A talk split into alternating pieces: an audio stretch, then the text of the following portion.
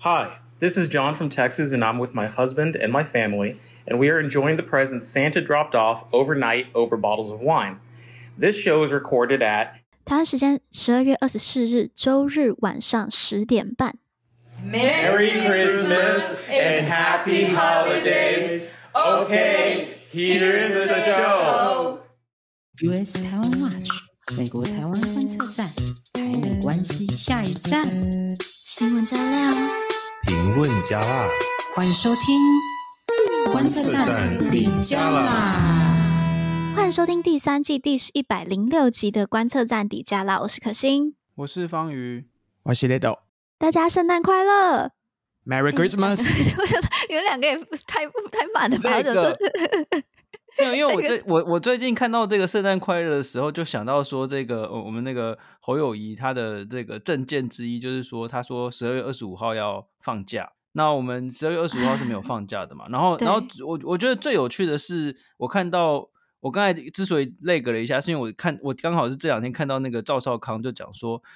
因为十二月二十五号放假，要让年轻人才可以玩通宵，好，大家要一直尽量的玩乐这样子。那我就心中在想说，呃，十二月二十五号放假的原因，应该不是因为圣诞节，行行宪纪念日吧？行宪纪念日，那行宪纪念日跟年轻人要玩通宵之间，这个好像有点这个形象上的落差，所以我还在想说，呃，这个呃，他们这速转的有点快，我又措手不及。对，没错，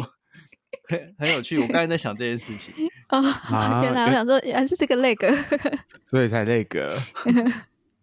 好，今天也要跟大家分享，我真的超级开心，我又碰到听众了，而且我真的觉得我们的听众真的是卧虎藏龙诶，有一位诶，我不知道方不方便就把他的名字说出来，但我因为我没有问过他，我还先不要把名字说出来好。但是有一位女歌手，而且我自己很喜欢的，比较爵士派的呃女歌手，也是我们的听众诶。真的假的？对，我吓死我了！真的，我就我就那在圣诞的那个圣诞晚晚会，然后碰到他，就是刚好就是我们的教会有邀请他，然后竟然就是看到他本人，他说：“你是有在做 podcast？” 我说：“对。”然后是是，他竟然有在听我们的 podcast，我快哭了！哇哦，那声音就。超喜欢他的，对，就是真的觉得我们的听众又卧虎藏龙，真的好好好开心哦。这个这个是可心追星成功的故事吗？对，是是，就是让我更要继续努力录 podcast 的动力。哎、欸，那个最近最近有蛮多那个也是有那个听众朋友们在我的脸书上面就是有来回馈，我觉得很感谢，很棒，对不对？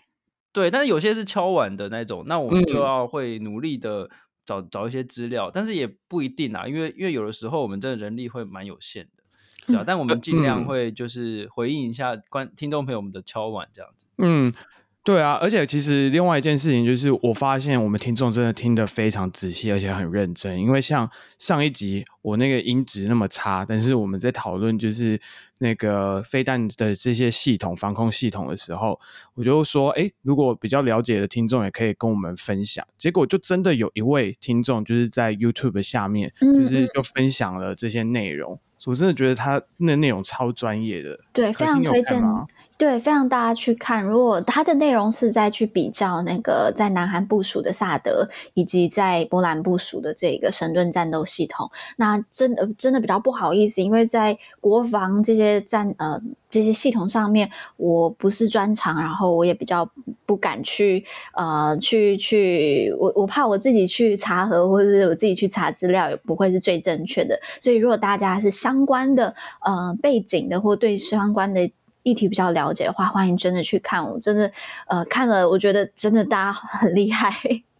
嗯，没错。好，那我们今天呢会讨论，因为美国最近。比较没有那么多，就不是没有那么多新闻，但就是比较大家都去过 Christmas 嘛，所以我们就来看一下，回到台湾，我们来看一下这个总统、副总统候选人的证件发表会。那第二则新闻的话，我们因应这个听众的敲碗，那我们来聊一下这个澳洲的反外国干预法。第三则新闻的话，我们 update 一下，像我们上周我们提到的这一个国防授权法，然后我们也会来。聊一下现在，诶，美国美中之间终于有一个军事对对话了。那美国新闻的话，那就来聊聊这个川普然后还有拜登。那川普的话，我想就是大家多少有听到这个科罗拉多州的呃最高法院，他们是嗯。呃就是让决定不让川普在这个初选的选票上面，那到底会造成什么样的影响？然后还有就是拜登到底在哪一个世代或哪一群人他的支持率是最低？我们了解一下，也来想想看到底，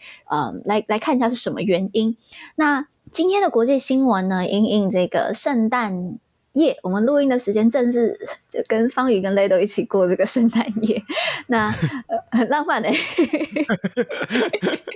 好，那因应这个圣诞节，那我们就挑选了一个跟圣诞节呃意义非常重大的一个新闻，那就是呢，乌克兰先前他们订定了一一个法律，他们要放弃俄罗斯东正教在一月七号举行这个圣诞耶诞节庆祝活动的这个传统，所以呢，今年二零二三年的圣诞节会是乌克兰立法调整后第一次在十二月二十五号庆祝，这个是非常非常重大，尤其是连文化上面都做了转变了。嗯，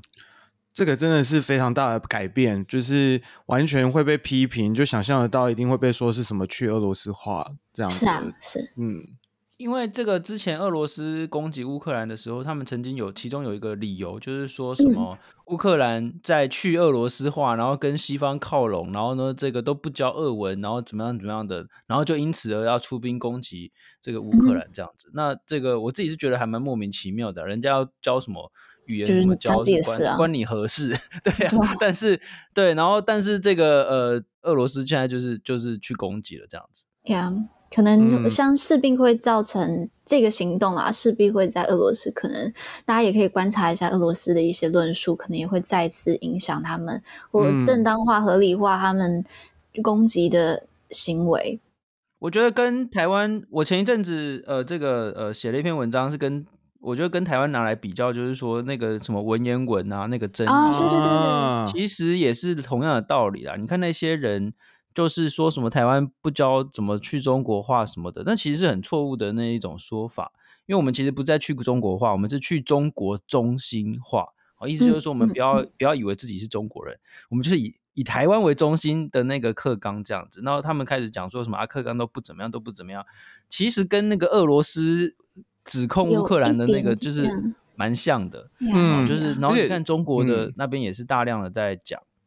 对。而且其实从就是这一个文言文的东西来讲的话，其实它本来背后选的那些文章，就对大家对于中文对于华语的，就是进步，其实不太有直接的帮助，因为那时候是。呃，国民政府来台湾的时候，整个教育体系其实是以日文为基础。那那个时候，为了让台湾人可以就是去增强或者是说改变这个日文的这种环境，所以说他在教育体系里面用大量的文言文，因为就是让你非得就是从另外一个角度去学一个新的东西。其实。某种程度上也是有它的一个一个作用在，但现在已经不是那样的背景了，所以你该学一些比较有用的东西了，所以这个调整我觉得是必然的。可是从一个轻松一点的角度来看，俄罗那个乌克兰明年会过两次圣诞节，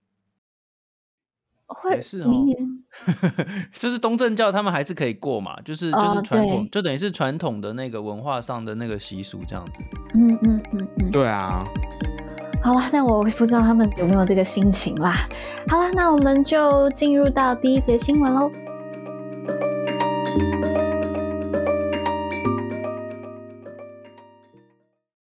好，我先问一下方瑜跟雷董，你们有看那个总统跟副总统候选人的证件发表会吗？我有。哎呦，大部分都有看，没有全部看完。我我是我也是看，就是片段，但是我我必须要讲，我觉得。美国的，但美国不是政见发表会吗？是辩论会啊，我觉得比较好看呢、欸。一月三十号我们也会有啊，对，我们是对，我们十号的时候是总统大选辩论，然后一月一号，嗯、呃，十二月三十啊，十二月三十，然后一月一号的时候会是那个副总统的辩论，嗯嗯嗯，只有一场，我觉得很少，这根本不应该这样，应该要越多越好。而且我我其实看那个就是那个布景啊，因为之前都比较多是看美国的嘛，然后就他们 primary 的那些的那些 debate，他们的那个布景哦，当然是因为商业电台呃，商业电视台，我整个布景是你知道这是美国国旗呀、啊，然后又什么一大堆的那个金光相向，你知道？但是这次就觉得中选会办的非常中规中矩，我看了就觉得，嗯，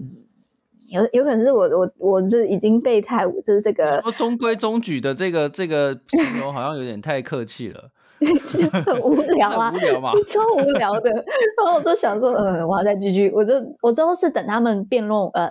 证件发表完之后就倍速看。不是，嗯，可是 可是没办法，这个东西就是他如果又用的很花俏，会被说浪费公堂，对不对？哦，应该可以稍微布置一下啦。就是现在就太素了嘛，就是很素。真的。而且你看，你这样子转播起来，现在这个这个时已经有有一种这个社群媒体时代。对啊，你这社群媒体的时代，然后你后面怎么那么素，就会觉得这好像是二十年前的那种那种东西。交给我们，麻烦下次标案交给观测站，我们来帮你重新设计一下。我们做一个美式的。对对对，那。你们呃，我现在快就讲一下，就二十号是那个总统辩论会嘛，二十二号是副总统，呃，对不起，辩论不是辩论会，这个证件发表会，二十二号是这个副总统的证件发表会。那你们有对于这两个发表会有什么特别想要 highlight 的重点吗？你们心得这样？心得就是，当然大家都会拿那个赵少康的口误来开玩笑嘛。那、哦、对对，就是 那个支持赖清德，赖清德那个我吓到，我吓到哎、欸，那个我吓到。对，就是他，他最近是有点累的，他他他最近口误是有点多。不过我觉得，我觉得第一个可以值得讲的就是说，其实我觉得，呃，这种老大的心态很不好啦。就是就是，其实总统不管是谁都不会是我们的老大，因为总统是人民的公仆。就是说，你如果你如果用一个老大谁是谁老大这种心态，其实是那种帮派帮派式的，就是那种很阶层式的那种理解。其实，其实我觉得这种心态不是很健康。就是你一个候选人，你还要在那边喊说谁是我的老大这样子。因为赵少康他后来就是因为他口误，所以他就后来记者会的时候就重新再喊一次，说侯友谊是我老大，是是老大这样，就就觉得很这个这个这个理解对于政治的这个理解跟跟我们。这个世代是不太一样的，可能可能他他是要去回应，因为太多人都觉得他的气焰远高于侯友宜啊。嗯、可是不是，我是我的意思是说，可能可能我们这个世代，嗯、他们可能会骂我们没大没小啦，嗯、就是 我们比较没有这种阶层的概念啊。就是说，其实应该我们跟总统应该算是平起平坐才对，他他不应该是老大，嗯、他不应该指挥我们这样子。对他他可能是想要表达一种就是歃血为盟这种感觉吧，嗯、就是江湖感。然后那个同样是一个观众朋友们的听众朋友们的敲碗啊，那那所以我就不得不谈不来谈一下，就是以下以下呢，这个等下会不会磕粉又来进攻我们这样子吼？呃，其实因为证件发表会嘛，大家就合各言而至这样。那那其实这个我对其中吴心盈呃小姐的说法呢是比较有意见的。因为她其中有细汉的时阵，我拢啉这个 Johnny Walker 这段嘛。这个呃，这个 我我对那个比较那个是他个人的习惯啦。吼，那我以为大家小时候都是喝一些迦南羊乳之类的。其实对那个那个就算了，我我我的意思是，那个大家可以把它当成一个茶余饭后的话题哦。就是大家要不要听？要不要请听众朋友们留言告诉我们，你们岁寒的小时候是喝些什么东西这样子哦？那因为我们我们要讲台美关系啦，那那他这个吴欣盈呃立委啊，他他对于台美关系的这个理解，我觉得其实是有点错误的哦。怎么说呢？因为他说啊，因为他就是很有国际观啊，或什么的，然后他就说他去美国就是跟什么。众议员还是什么的，就谈了一下，然后成功的争取了这个我们的这个什么台美双重课税的、避免双重课税的这个协议哈。那其实我觉得，我那时候听看到的时候就觉得，哇塞，还真敢讲诶，因为台美避免双重课税的协议，你看是多少的我们的外交人员的争取，我们的这个台美人社团的游说，然后。经过多长的时间，很长很长，各种企业的游说这样子，每一个人曾去去讲讲了很久，然后今年还好不容易在众院跟参院通过。那我们之前呃，应该是三个礼拜或四个礼拜之前，就是他通过的那个礼拜，应该是十二月初跟十一月底的那个礼拜，就是还有众议院的这个呃众议员哦，就直接出来发推特说啊。就是这个肖美琴大使要回台湾了，那我们就让这个法案呢成为肖美琴大使最好的这个送别礼物，这样子。所以你看，就大家对肖美琴真的是高度的赞誉，然后就是等于就是那个众议员的说法，等于就是直接把 credit 给给了肖美琴。嗯，你看今天这个法案的通过，就是因为你们这个肖大使就是非常努力的这样争取。对啊，当然也不止，就是说只是远远的不止，就是说整个团队这样子。那然后。可是你看这个，等于就是吴欣怡小姐，她就是直接收割哦，就是说，你看都是我争取的那种感觉，就是所以我觉得这个这样子的心态不是很好啦，因为因为其实每一个法案、每一个政策，台美关系是长期的累积，所以我们应该是要对这个外交呃工作有这样的这个呃理解比较好。嗯，那 Lado，你对于整个辩论会你自己有什么特别想要 highlight 的部不？对不起，我一直讲辩论会，对于这个这个证件发表会，你有什么特别觉得想要 highlight 的部分吗？我觉得我比较惊讶的点，一样也是刚刚吴心怡那个部分，那个部分的时候我不敢相信，所以我我我我，因为我是调大概一点五倍速吧，所以我还就是再回去回放一次，然后我我就想说，嗯，奇怪，这个因为他讲话的口气是很立委的口气没有错，可是他那个比较像是他是地方选区，然后帮地方争取了一个什么东西，然后那个就就是就是那个东西很像说是美国的议员是他可以。直接直接游说，然后很快就动起来的这种状况，嗯，我觉得这个会让很多台湾民众对于美国政治不熟悉的话，会以为真的是这样喊一喊，然后聊个两次，然后东西瞧一瞧就过去了。我觉得这个，嗯，对，这这个让我很惊讶，这是一个。然后另外一个我比较惊讶的点是，那个赖清德他们那一场吧，就是。那一场就是我我会觉得好像政策牛肉反而都很少，然后反而是副总统那一场比较有在谈政策。我觉得对对对，没错。对，我觉得很问号，就是我不知道那一场在第一场在干嘛，就是有点搞笑。嗯、然后然后那个我背景的部分到，我觉得我已经。我已经我我就我就觉得我我已经觉得没关系啦，反正就是公花公家的钱，就是他们应该也不敢就是怎么花这样子。然后另外一个的话是我听到赵少康，因为。赵少康他就在又在提那个台独党纲这件事情，就是民进党的台独党纲。因为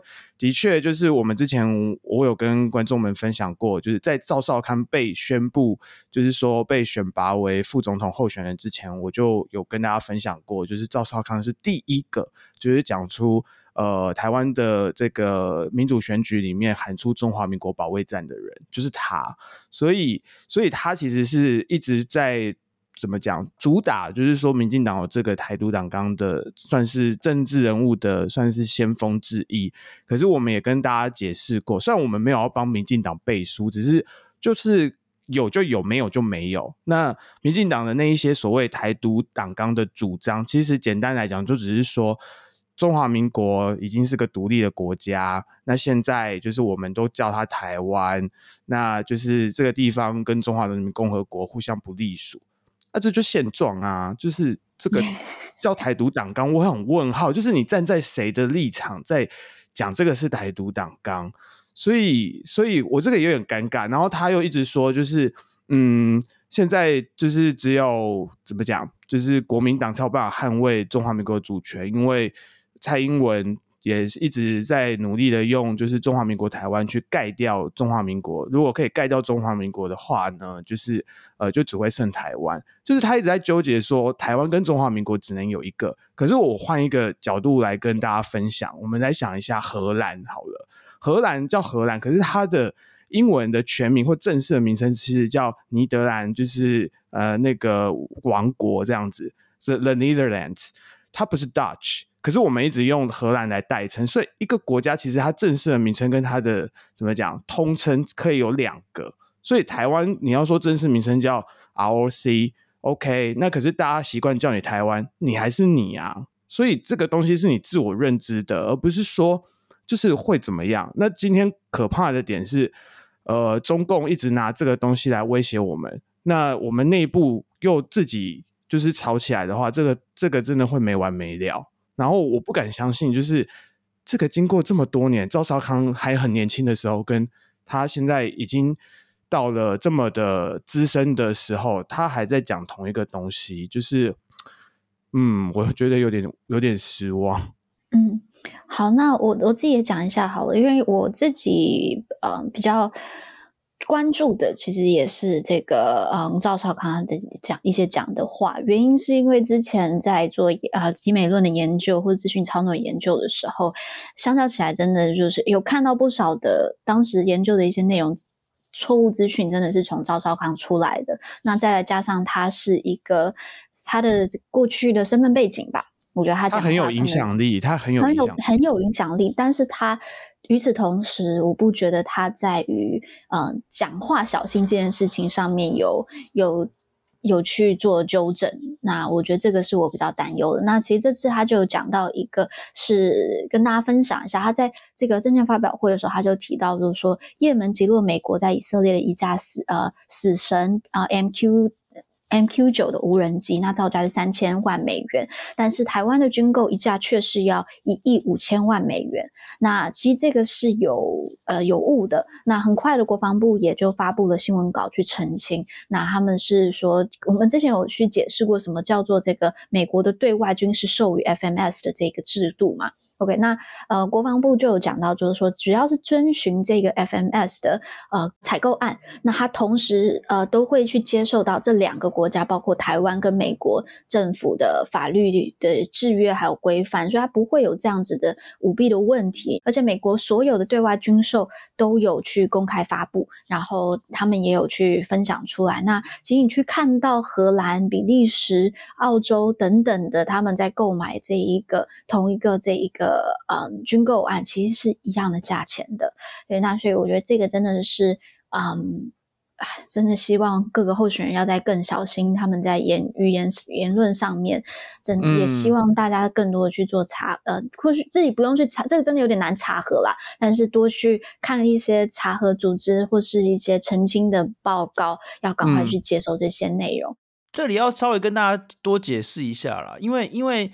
一一架飞机造价三千万美金，他不可能卖我们三千万美金啊，对不对？对，这是你不可能，你不 就是凭什么？我们凭什么跟人家拿成本价？成本价，你，你做生意也不会拿成本价啊。对不对？所以，所以那个军售的价钱都是经过那种公开的审议而得来的。然后，哎，这还包括维维修费，对不对？训练费等等的，训练啊、维修，还有后勤啊，甚至一些零件啊等等，都会包含在里面。所以你不能说什么啊？你看这个总价怎么样？然后就是，然后他们他们通常想要隐含的就是说，你看这一定有什么弊案，一定有什么贪污，然后怎么样怎么莫名其妙，或者是他们想要攻击美国，卖我们东西卖很贵。其实这些都是假、嗯、假讯息啦。嗯嗯，好，那关于总统跟副总统候选人的证件发表会，是刚才发会长是十二月三十号还有一场辩论会嘛，对不对？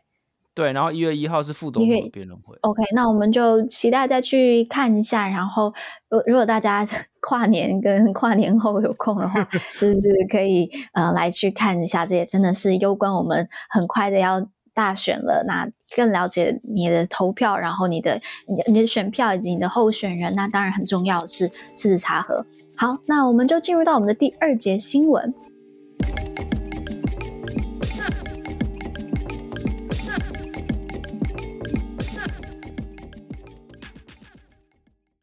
OK，有听众朋友留言回馈说，希望多知道一些这个五眼联盟相关的新闻嘛，对不对？但是就像刚才刚才方宇讲的，我们能力有限，就是人力有限啦，所以我们有时候新闻的范围可能没有办法这么整理这么大。但我们这次有个很重要，可以好蛮值得分享的新闻，就是中国界选。对，那乐乐要不要来分享一下？那今天来说的话呢，是澳洲的新闻，因为澳洲在二零二零年呢制定了反外国干预法。那在上周，这个华裔商人杨怡生成为这个法律实施以后呢，第一位被定罪，就是被起诉而且被定罪的被告。那根据澳洲警方的声明指出呢，杨医生试图以捐款给医院的这种方式来收买相关的一些政治人物，尤其是针对谁呢？一个人叫做 Alan，应该是 Tudge 吗？是吗？Tudge。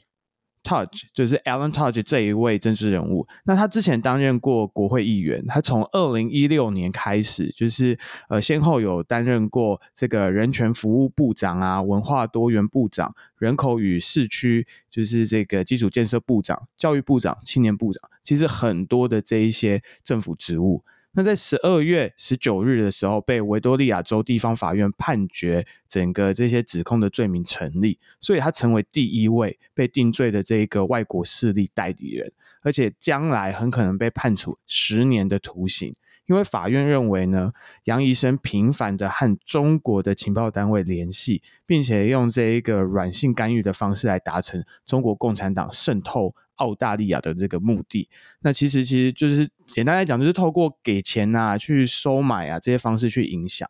那澳洲检方就表示说，杨医生所做的啊，并不是我们会在间谍小说或者是庞德电影里面看到的情节，就是什么潜入啊，还是说在玻璃上画圈什么那一种，不是，它是一种很微妙形式的干预，一切都是跟影响力有关系，所以是你观察不到的。然后这个秘密录音啊，在就是法庭上被当做证据。那在这个录音里面，杨医生就对着另外一个对象就谈到，就说：“哎，当我做事时。”报纸上不会报道，但北京会知道我在做什么。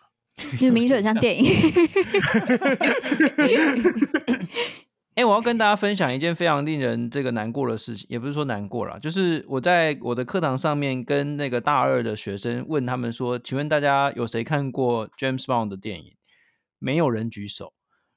OK，哇哦，请接受这个事实，请接受这个呃世代差异的事实。没有人，可是没，可是方宇，你可以问他们那个吧，有没有看过《金牌特务》？应该会看过哦，对的就会了。哦、oh，OK，、啊、但是但是没有，可是你 James Bond 那么这么的这个有名，然后然后像我就举了很多例子啊，比如说零零七怎么样啊，结果大家都没看过，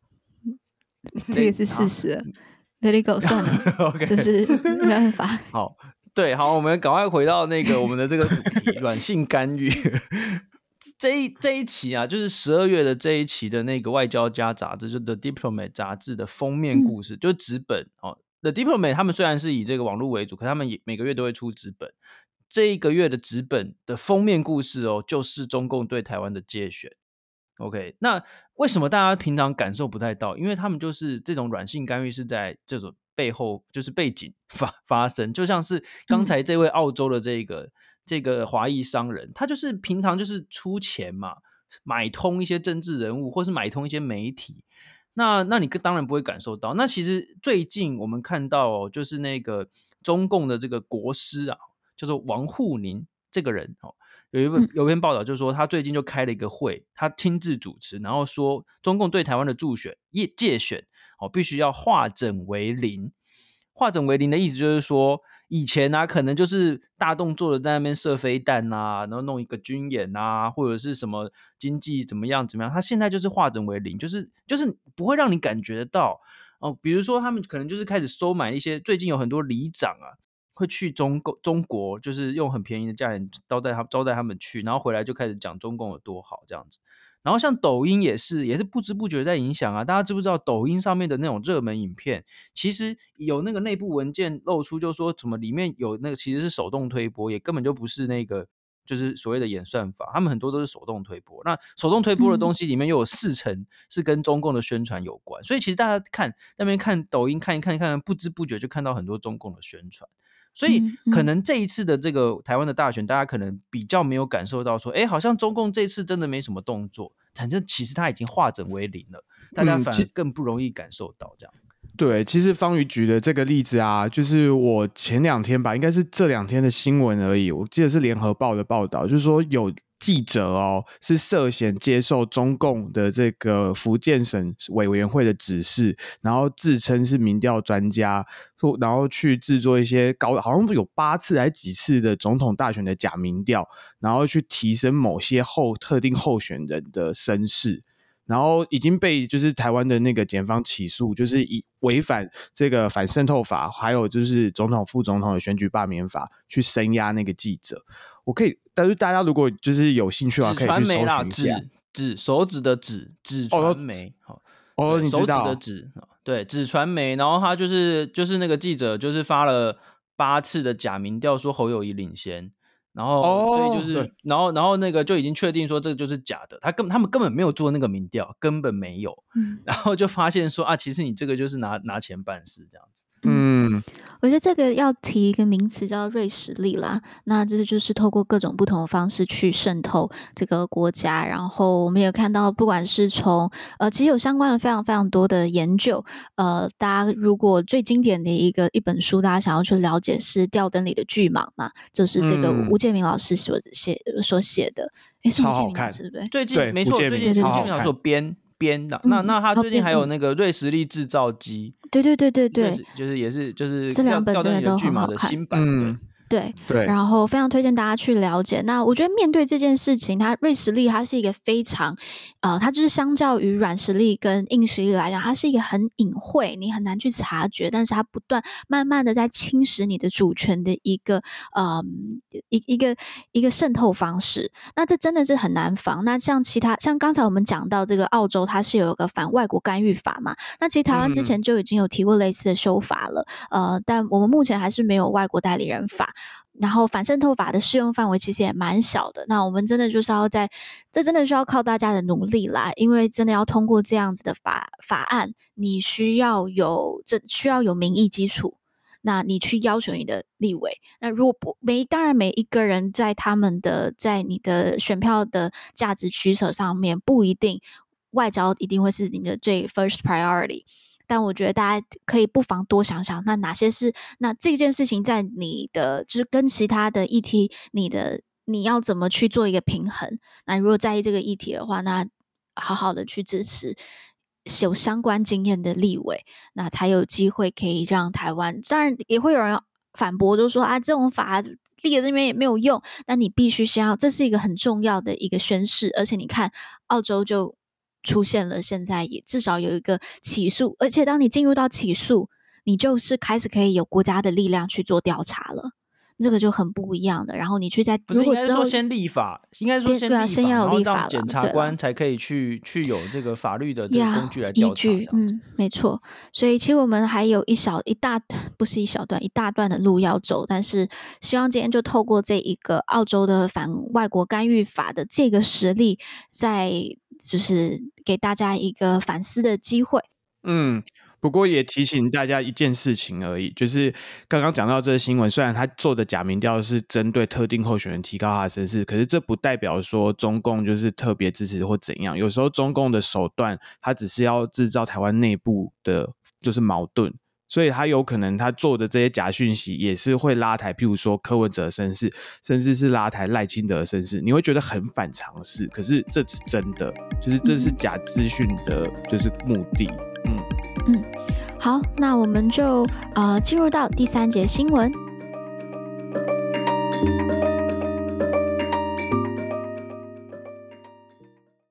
好，那第三节我们首先先跟大家更新一下，上周我们有提到那个国防呃国防授权法嘛，它其中一个很重要的内容就是授权美国的国防部长为台湾的军队建立一个全面性的这个培训计划，然后也来加强台湾的这个自我防卫能力。那它里面也就是要求要扩大美台之间的台美之间的这个军事网络安全合作，然后还有说要定期说明对台湾就是这个军售的交付进程。好，那。那个时候，我们上周是讲到众院通过，那现在呢是二十三号，就拜登总统他已经签署了，所以就跟大家值得庆祝一下。好，那我们就进入到这个第三节新闻，是跟国防相关的一个另外一个角度，就是美中的军事对话。那 Lelo 可以帮我们更新一下，美中有军事对话了吗？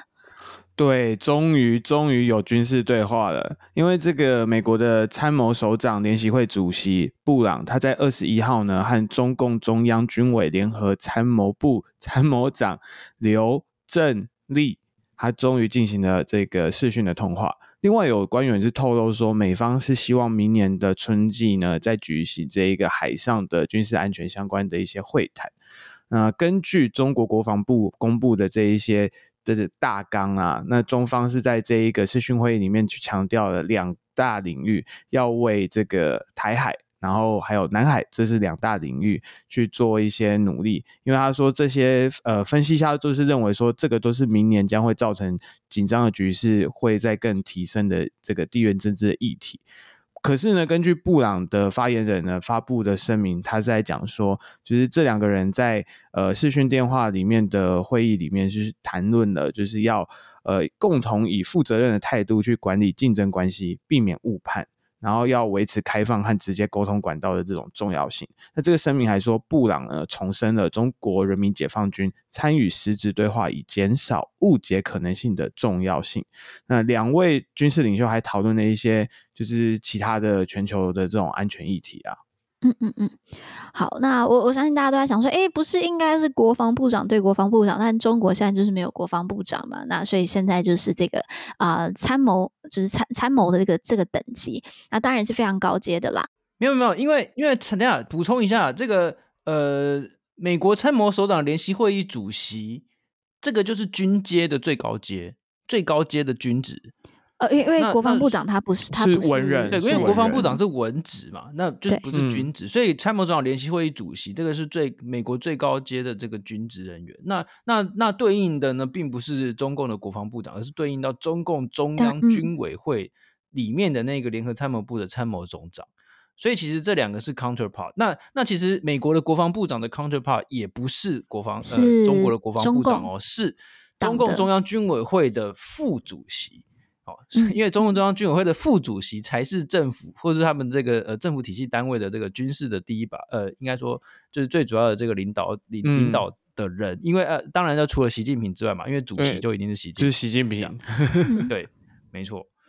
OK，好，那呃，所以我们之后还可以再去关注一下，之后会不会有再去，是说明年春天嘛，可能会去举办一个上海上的军事安全相关会谈，嗯、我们就关注一下。那我同时也补充一个另外一个呃有点相关的新闻，那就是美国商务部他们在二十二号的时候，就同一时间的时候，他们说明年的明年一月开始将对美国半导体供应链还有国防工业基础展开调查，然后要。去解决对于来自中国晶片所引发的一些国安疑虑。那商务部他们的公，他们也同时公布了一个报告，就指出，就过去十年，中国对自己家的这个半导体业。估计是已经补助了一千五百亿美元，然后创造了一个跟对于美国还有其他国家竞争对手相当不公平的一个竞争环境。那其实这个跟上周我们分享那个众议院这个呃中国特色委员会的报告结论是一样的。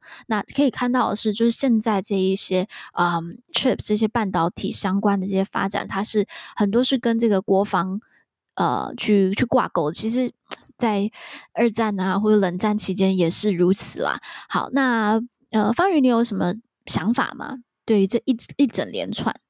我觉得一整连串的这个想法，当然是要回来讨论我们自己的总统大选啊。我觉得我们呃，这个必须要好好的去检视各阵营的主张，就是说看哪一个阵营他们到底有没有真心的是支持我们的国防，有没有真心的支持我们提升自我防卫的能力。有没有真心的支持？我们需要投入更多的资源来发展我们的这个呃国防的这个实力，还是只是在那边进行一些政治的攻击，然后这些造谣的这个活动？因为我觉得其实这个会是攸关我们的，就是将来的这个国家的生存，所以这个是不能开玩笑的。嗯、那那当然，在这选择的前提，就是我们必须要很了解国际政治上到底发生一些什么事情，正确的去认识说美国跟中国现在。的这个政策的这个大概是怎么样的进行？然后就是不要轻易相信一些一种奇怪的说法，说美国就是要要亲中啦，或是美国要怎么样哦？那那这样的话，其实会会对为我们的选择造成一些障碍的。这这蛮蛮危险，因为现在就是这目前还没有听到啦，就是这次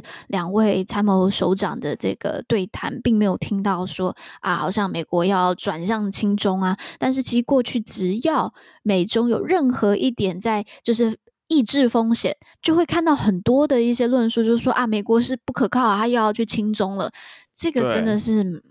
蛮蛮有问题的论述。吸反射动作，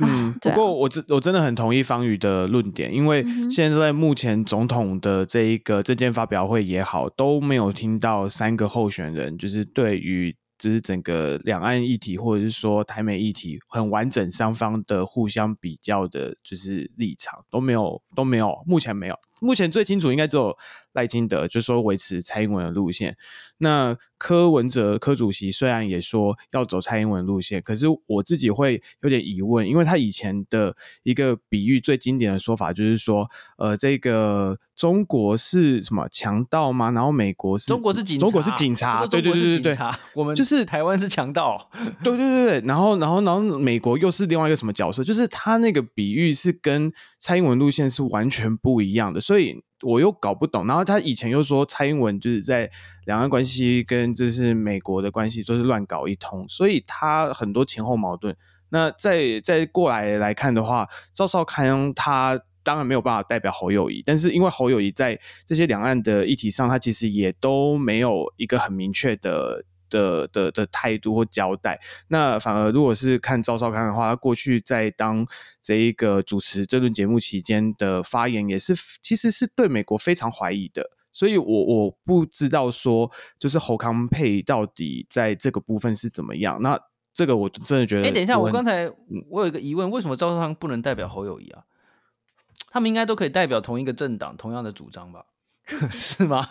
可是可是侯友谊不是？可是赵少康算是超生啊。他之前侯友谊不是有刻意想要跟就是这种战斗蓝保持距离吗？可是他们现在搭档啊，搭档你就是一体的啊，就是所以赵少康现在讲的现在啦，我就说他现在讲的话，当然也可以代表侯友谊嘛，应该是这样才对，啊、是吧？好吧，如果就是这个逻辑的话，应该应该是可以这样讲。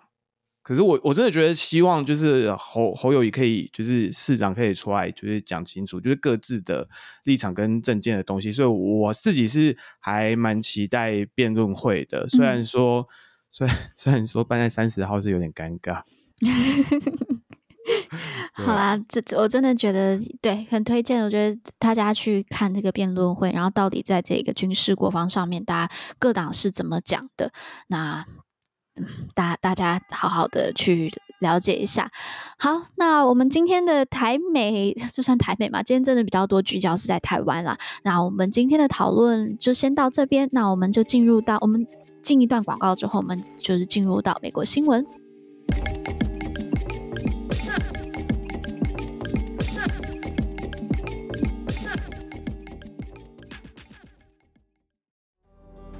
耶鲁大学历史系教授文安利的《冷战：从两强争霸到全球冲突——当代地缘政治的新世界史》，到目前为止最为完整的一本冷战通史。在书中，文安利以世界史的角度书写上个世纪的意识形态斗争如何改变了全球每个角落。这本冷战史全面总结了对二十一世纪以来冷战研究的新方法和新视野。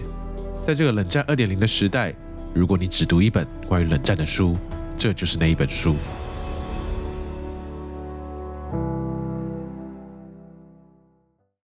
好的，那现在呢，这个这大家我想大家都知道，共和党的初选领先的人还是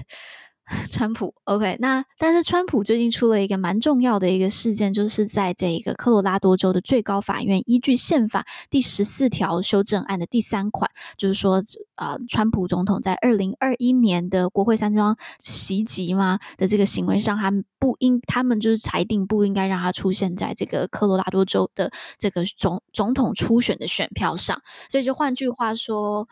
我我觉得不，Oh no！为什么 Oh no？罐头音效，因为罐头音效很好，因为那个因为科罗拉多州，你如果去看以前的选票记录，它是蓝州啊。就是，所以它不出现在它的选票，就是它本来它的那个选举人票就不会是落给川普的。嗯，但现在比较尴尬的一件事情，好，第一个是我觉得。呃，这个十四条修正案的第三款，其实就是当时就是南北战争，或美国在在美国讲的是美国内战之后，他们不希望让南方的这一个呃政府，就是他们曾经有颠覆颠覆政权这个行为，然后让他们的人进到这一个呃总统选票上面，所以他们才就是加上了这一个这个修正案。OK，那没有讲到川普现在就是会放在川普身上。那在科罗拉多州的这一个呃。Supreme Court 他们在投票的时候，总共是四票同意，三票三票反对。那其他其实在其蛮近的。那你去看一下三票反对的话，他们反对原因其实也不是完完全全主要关于就是国会山庄的这个行为到底符不符合十四条修正案。他们反对原因更多是，诶，他也其中一位法官提出说，我时间上面我还不够，这个时间你给我太短，我没有办法做决定。然后还有我拥有的资料太少等等的，所以我没有办法做决定。比较像是程序上面的程序上面的提出的问题，就 technical issue，而不是本身的本身议题上面的问题。OK，那现在比较，我我是真的有点对这个投下同意票的这四位法官有点担心他们的人身安全，因为 Fox News 他们就直接公布了，就是这几位这这七位法官所有法官的姓名。然后，所以现在就是投下反呃投下同意，就是让川普不在科罗拉多州 ballot 上面的这些法官，他们呃人生是他二二零二一年才有袭击案，还有而且还有就是人死亡，现在难讲他们不会被怎么样，啊、所以他们真的是有受到啊人生的威胁。其实还好啊，因为因为你知道川普执政的时候，就是一直不断的公开那个记者的资讯。他们有受到威胁啊，超严重的威胁啊！对，所以，所以就是说，我的意思是说，大家好像，我觉得这很糟啦。就是说你，你你不能把这种就是政治上的那种恩怨，然后自己就是诉诸粉丝，然后诉诸叫那个大家去对付那个 对你不利的这些法官或者记者，嗯、因为你知道美国大家都有枪诶、欸，嗯、这个是很恐怖的事情。对，对啊，是真的很恐怖啊。对，但是呃，川普他其实在就这这个 ruling 出来之后，马上就有呃，很快就是川普他自己有一个一个一个公开的活动啦。那他公开活动上面完全没有提到这件事情，我我不知道为什么啦，有可能觉得就这这完全不影响他或者怎么样。那他目前。至少截至我们录音的时候，他还没有针对这件事情去做一个回应。然后就是比较是，当然共很多共和党都说这个是一个在呃，就明显的是冲着川普来的，啊，然后等等的。当然想大家都可以想象是什么样子的论述，但是川普本人并没有看到他现在去动员，他觉得他票太多了，没有他。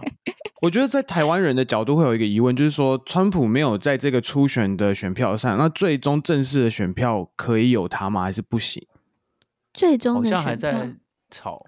还是不影响？啊、就是因为他现在是这对啊，现在只是初选被就是不能在上面嘛。那初选结束之后，如果正式就是其他州就是共和党初选结束，那其他州就是还是一样，川普赢了。嗯、那最终的正式总统选选举的时候。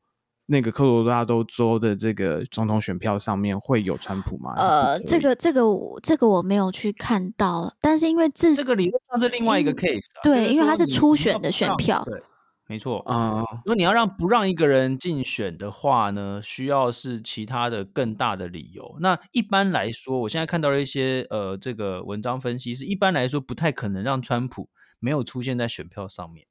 对，对啊。因为我觉得台湾民众应该初选是适用的法规是不一样的哦，了解。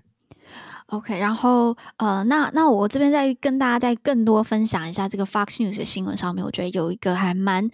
有趣的一件事情，他们特别点出来。那我我们知道，最近就是在共和党内，他们其实在教育上面是一个蛮重大的一个，至少他们初选教育上面是一个蛮重大的一个在讨论的议题。那为什么教育是一个重大讨论议题呢？因为就是他们认为现在很多的教育过于自由派，